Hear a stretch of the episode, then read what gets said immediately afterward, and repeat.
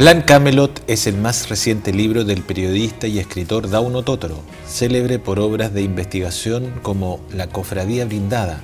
que narró en los años 90 cómo en las Fuerzas Armadas chilenas son un Estado dentro del Estado chileno, con todo lo que ello implica. En este caso se trata de una novela que lleva el nombre de un estudio real que se llevó a cabo en los años 60 en Chile por parte de un académico estadounidense, Roy Hansen, quien entrevistó a civiles y militares de la época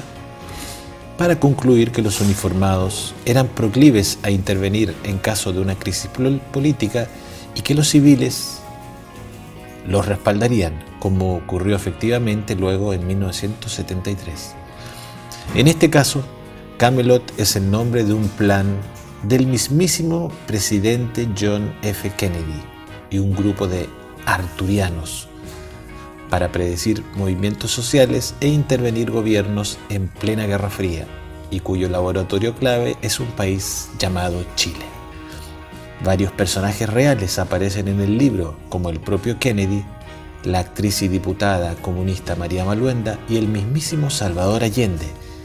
quien otorga el apelativo de comillas, celoso guardián de los secretos de la patria, cierre comillas, a César Avendaño, un archivero del Congreso Nacional que es un personaje clave en esta novela, junto al periodista mexicano Federico Hellström. Escribe Tautoro en esta novela, comillas, un plan como Camelot, que en su memorándum de presentación declaraba que estaba financiado por el Departamento de Defensa de los Estados Unidos, el Ejército y las demás Fuerzas Armadas, y por tanto seguramente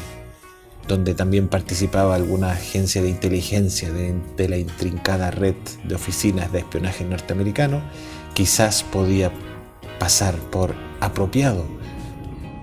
o no escandalizar a algunos gobiernos, podría a lo mejor mantenerse como un secreto entre ciertos funcionarios y promotores del proyecto. Pero no había sido el caso de Chile, la evaluación no acertó.